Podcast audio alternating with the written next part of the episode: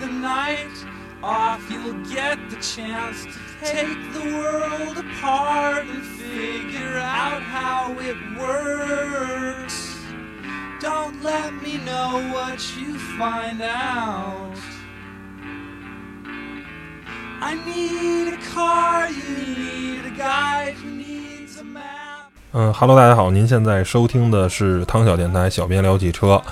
啊，今天还是我一个人。然后现在北京因为正在下雨，啊，我虽然我在家里录音，然后虽然已经把窗户都关上了，但是如果您一会儿听见了打雷声或者雨声的话，呃，忍着点吧，真的是没办法。嗯，我已经想尽最大的可能，然后营造一个相对来说啊稍微好一点的录音环境。但是如果还不行的话，实在是没办法了，大家忍受一下啊，因为嗯 确实有，啊，这期节目啊有些想法，有些话说，想赶紧分享大家。然后呢，等不及再等一个 相对来说不下雨的天儿来录音了。然后嗯废话就说这么多了啊，咱们不再废话了。那今天聊什么呢？呃，就是前两天这个大家都看到了，吉利的这个呃轿车啊，这个全新的这个轿车啊，脖子味儿的这个博瑞，然后呢和这个呃本田的啊雅阁，这个虽然这个把这个标给挡住了，在这个拆车活动中，但是呢，大家所有人都能看出来，一眼都看出来啊，那是一辆雅阁，那是一辆呃第九代雅阁，然后这个活动啊，嗯，反正还是在汽车圈吧，嗯，引起了比较大的这种影响，然后也有很多人关注，呃，包括好像在不光是呃行业内的人，很多的网友啊什么的，因为也是在斗鱼啊什么这种平台去直播了，然后也请来了三位业界的顶级大佬，啊，YYP、AMS 的夏冬，还有吴佩，这三位可以说是，呃，行业内非常有影响力、非常，嗯、有逼格的这个三位老师。然后其中有两位老师我也特别喜欢，然后就是夏冬跟 YYP，我个人也特别喜欢。然后对吴佩倒还，嗯，没有那么的喜爱吧，因个人风格的原因吧。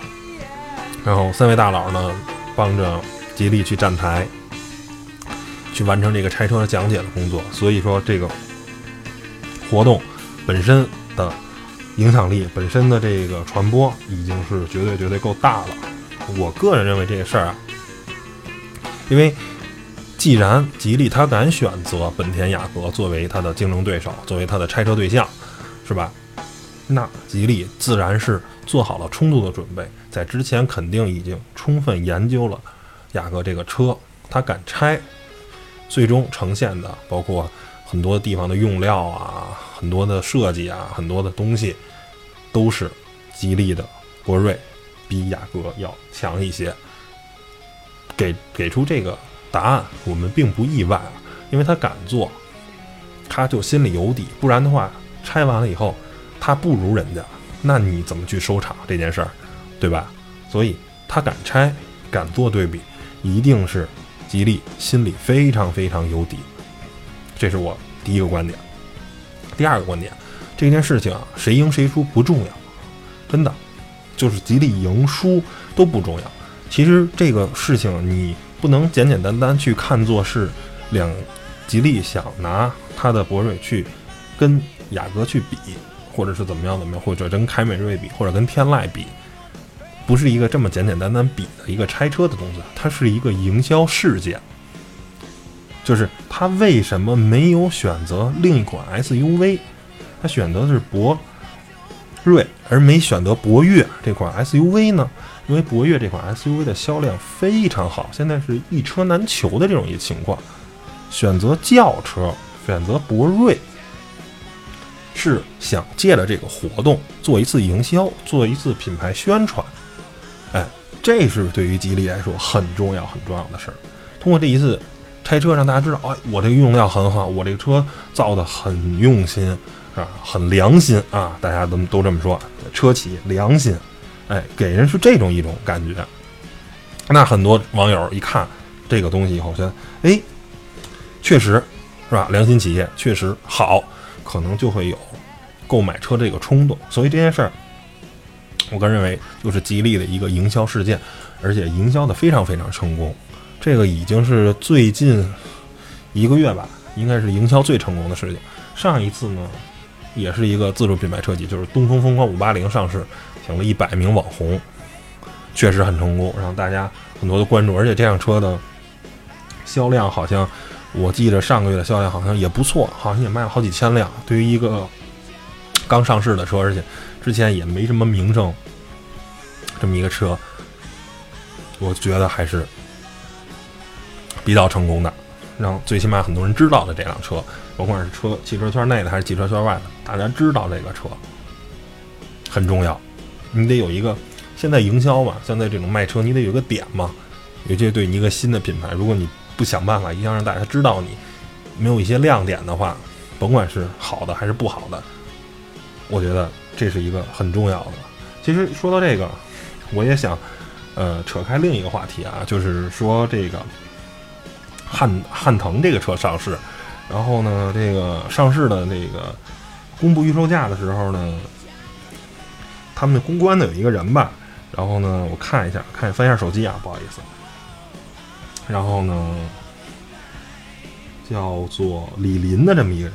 然后发完了，就是上上公布预售价了以后呢，他，嗯，在朋友圈发了一个汽车之家的这个文章链接，然后说了几句话，说这稿子写的太水，今天活动现场的照片不用，用之前的这个照片，然后居然还有竞品照片，然后小编你几个意思，要么就是 PR，要么就是 PR 的 agency，啊，对媒体的掌控力太弱，啊，最后还补了一句，连主 KV 都不上，媒体车马费喂狗了。然后这件事儿一出呢，然后汽车之家的现在的媒体的业务中心的老老大，然后刘涛就急了，然后就开始在朋友圈里就对这件事儿充分的证明、充分的解释。反正呢，这也是一种营销方式。反正我个人觉得这事儿呢是有蹊跷，真的是，呃，正常情况下啊，汽车之家作为这个媒体行业的老大。任何人啊，稍微有一点点了解，都说汽车之家是惹不起的一家媒体。它掌控着恨不得中国每天三分之一或者四分之一这个量级的汽车内容的入口，或者中国有大量的网友是汽车之家的这种忠实拥趸。你把他得罪了，那你对于你未来的营销是很麻烦的。这个汽车媒体跟汽车厂商说白了，刘涛说的很明白，是相互依存的。你说我们是狗。是吧？那我们这只狗要是真急了咬人的话，很疼的，是吧？你人咬是咬不过狗的。但是刘涛没有说这个话，只是说这个意思引申出来的。这个我个人认为，反正有是有蹊跷啊，但是呢，也是一个很好事件。但是最后呢，反正嗯。呃，这个汉腾的这个公司的高管也是登门上汽车之家连夜订机票，然后第二天早上登门去道歉，然后最后这个事儿可能啊，汽车之家也就是大事化小，小事化了的这么一个原则，因为谁没有犯错的时候呢？但这件事儿呢，最起码在圈里让大家一下都知道汉腾这个，因为之前对于很多人说，你知道汉腾汽车吗？可能真的大家哦什么呀？其实汉腾汽车是，呃。呃，众泰的一个高端品牌啊，就说到众泰，又是一个非常不要脸的车企。然后怎么说呢？甭管是真是假吧，反正我觉得这事儿是有蹊跷啊。再回再扯回来这个拆车这件事儿，反正吉利博越院的别博瑞的这个拆车的这个营销也是这样。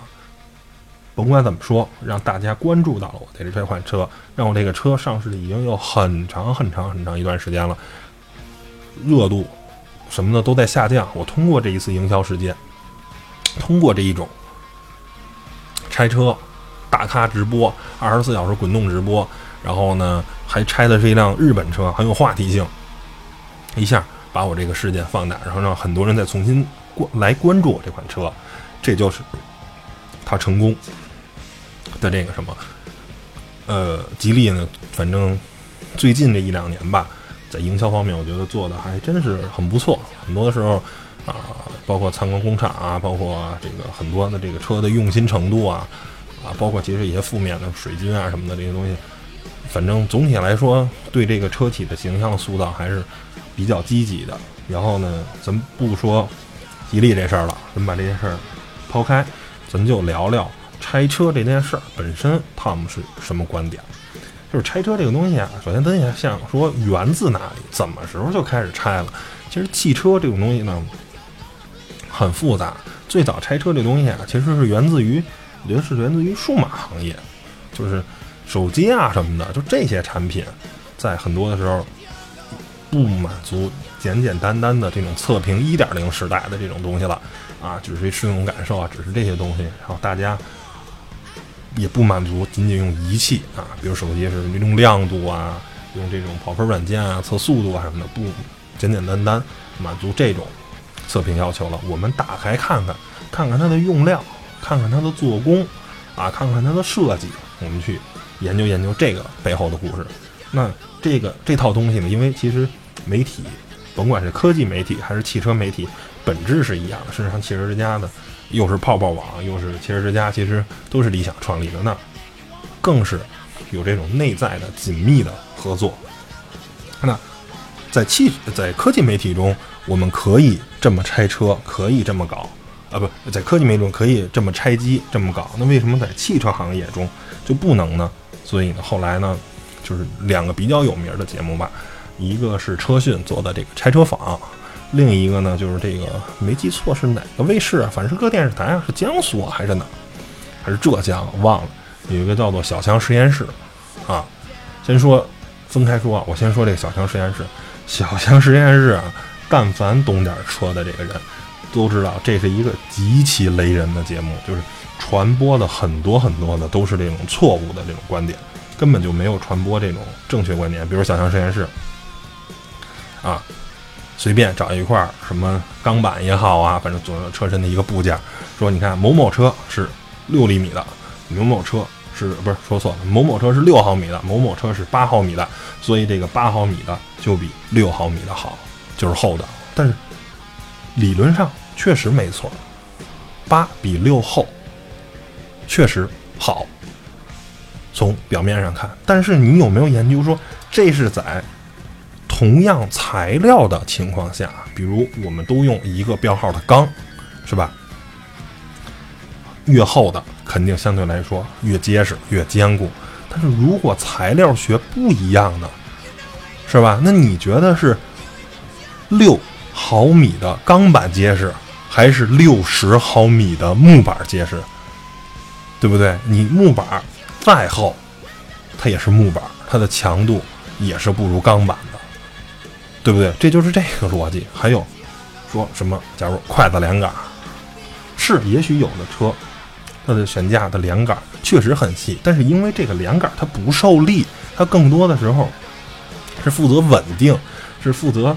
去限位这个悬架跳动的，它不是主要承担这个悬架力量的这根连杆，那它就不需要造这么粗。就是所有的车出厂，工程师尤其是合资品牌，是吧？它是面向全球市场的，它不光是在中国卖，它也在美国卖，它也在欧洲卖。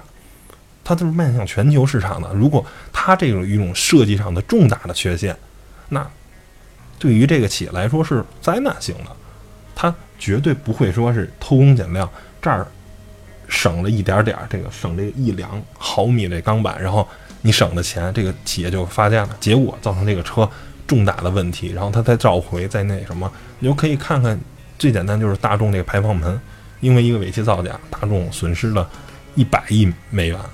你说，如果大众知道是这个后果的话，他还会给我做这个事儿吗？他很明显，他不会嘛。同样，这个也是所有的厂商这么设计，一定是有它的道理的。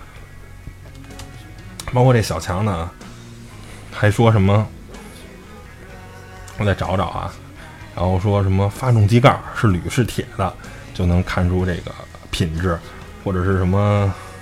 豪华车的这一些很多车吧，就是说这个同这个豪华品牌跟非豪华品牌，你比如说林肯跟这个 MKC 跟福特翼虎啊后悬架一样，然后呢什么蒙迪欧跟 MKZ 的这个后悬架一样，就这个东西怎么说呢？大家都知道，一个是豪华品牌，一个是非豪华品牌，那你买这个车，买的是什么？买的不就是逼格吗？买的不就是文化吗？所有人都知道，两厢的 A 三跟两厢的高尔夫，除了壳子不一样，剩下就是一个车。那为什么还有人买 A 三呢？A 三卖的还不错呢？为什么呢？不就是因为奥迪这个标吗？车标有加成，这在中国是一个很正常的。嗯，然后你非得说这俩车一样，所以不值钱，那你根本就没有搞懂这件事儿嘛。那你要说一辆法拉利，你说它卖五百万，它那些车价值五百万吗？所有的钢、所有的铁加一块，它值五百万吗？说你就用另一个简单的例子，你说一个香奈儿的或者一个爱马仕的包卖几万、几十万，它的牛皮值几万、几十万吗？不就是品牌，不就是加工工艺吗？不就是它传承那些历史吗？我好多期节目我都说，你说买法拉利五百万买辆法拉利。可能只有五十万买的是辆车，剩下四百五十万买的是法拉利，无数次在 F 一赛道和勒芒赛道拿的冠军，买的是这个 品牌的，承载了无数的这种赛道的文化，这种运动精神、运动基因。你买的是逼格，车本身不值那么多钱，对吧？所以你说这种小强这种啊特别雷人的观点，我觉得是一个，反正怎么说，特别不推崇大家看的节目啊。你可以当一个小品看。当一个搞笑剧看，然后呢，但相对来说，拆车坊呢这个东西呢，因为是跟清华大学合作的，所以呢还比较靠谱，所以还能拆出一些问题来。然后，但是我想说呢，就是拆车有没有好处？有好处，确实能看出很多车的一个问题，比如说啊，有没有防撞梁啊，或者有一些设计上的，尤其是像夏冬的那那不是拆车啊，是那个叫做从下看底盘那么一个节目。啊，把所有车都升起来，看看底盘是什么样的。然后呢，那你能看看底盘的时候，有时候尤其是在 SUV，比如它的护板呀，它包括它的一些啊传动轴啊，包括油箱什么这些布局，因为 SUV 毕竟要走些烂路，它如果很低或者没有一些保护的话，有可能是在行驶中走相对恶劣的路况会出现一些问题。我觉得这种就是很好，它能说出一些车的可能设计上的。相对的不足，相对的缺陷啊，这是一种好节目。而你非得说某车就比某车强，是吧？你在没有任何测试的这种情况下，因为仅凭高钢板厚，或者仅凭连杆的粗细，或者仅凭这个装的防撞是怎样怎样的，或者是怎样，或者是哪儿比哪儿多了什么就强，我觉得这都是特别扯。关于安全性的东西，绝对不是拆出来的。拆是拆不出安全性的，拆安全性只有一种方法，就是做碰撞测试，这是全球公认的。包括碰撞测试，现在包括前一段时间丰田还作假，还只在左边加做了加固，然后呢右边没做加固，所以在二十五度这个小角度叠加的碰撞中，左边的成绩就特别好，然后右边的成绩都特别差。所以我想说的是。关于所有安全性的东西，拆车拆不出来。那拆能拆出什么？能拆出用料，能拆出一些设计上的这些问题。比如像吉利的那个啊，大量都用的是这种非常好的这种隔音棉。然后，但是呢，这个雅阁为了省钱，它用的是再生棉。这个东西谈不上。其实本质来说呢，隔音效果应该差不太多。但是，毕竟你看见那个再生棉。那种感觉嘛，就很恶心，有点像黑心棉似的。可是它是本身这个，但是吉利用的是那种本身的就很好的这种，不是那种再生材料的，所以你看起来就是心里会舒服一点，是吧？但是实际使用中，都在使用层面是没有任何区别的。我想再说一点是什么呢？就是说车是一个整体，就是拆这辆车其实。就像你说手机，我的 CPU 用的是什么什么，我的内存用的是什么什么，我的怎么样怎么样，我的屏幕什么，说一大堆参数，跑分档，参数档，那最后所有的安卓手机，主流安卓手机，所在硬参数上面，在硬件上面，可能都比苹果 iPhone 的要强，但是实际使用中，没有人质疑 iPhone 是全世界。性能最好，不是性能最好，用户体验最好的手机，人家是什么？靠了一套软件，靠的所谓的这个化腐朽为神奇。它的处理器也不是最快的，它是屏幕在各方面也不是最好的，它也没有上 4K 屏、2K 屏什么的。但是最后综合下来，它是还是这个全世界最好用的手机。